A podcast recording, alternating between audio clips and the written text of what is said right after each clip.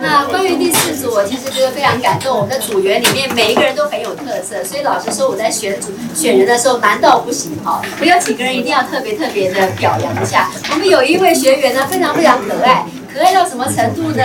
他呢每次去做化疗的时候，就真的完全不能吃了，就严重的不得了。那个记录就一天只能够喝一杯豆腐浆，其他都空，没办法吃，因为就很想吐。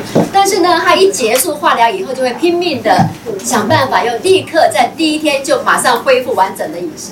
他的作业是女儿写的哈，拒绝来上课。然后女儿写一封信告诉我说，我妈妈说上课压力好大，她不来了。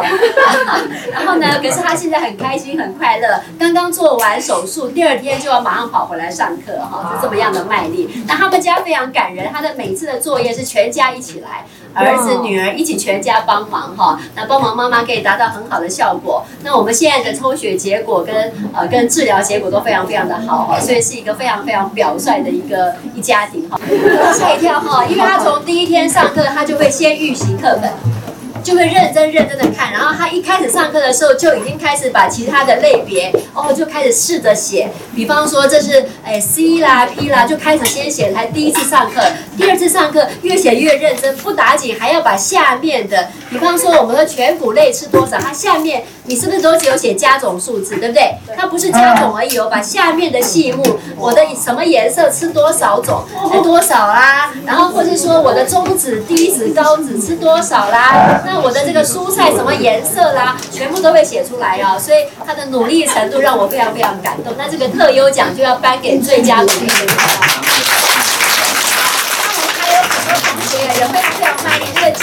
不得了，都可以做得非常的好，所以我实在是非常以我们第四组为荣。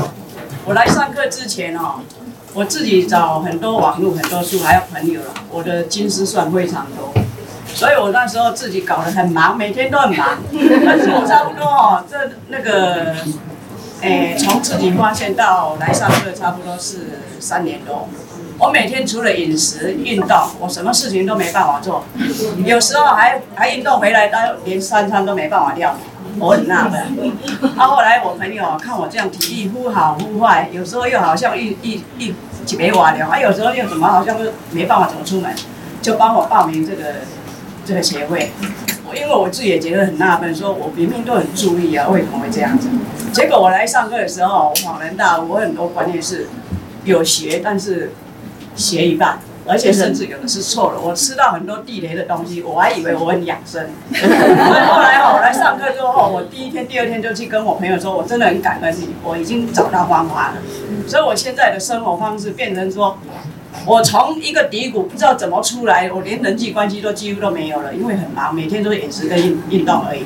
我现在，我现在哦，三十分钟、二十分钟可以料理一餐了，而且哦，很多食物。自己在脑海里面哦，就慢慢会有一个方向哦，所以很谢谢这个这个团体，让我哦怎么样走重新再走，把这个时间哦那个节省下来，让我可以重新再接触人群走出来，感恩谢谢。哇，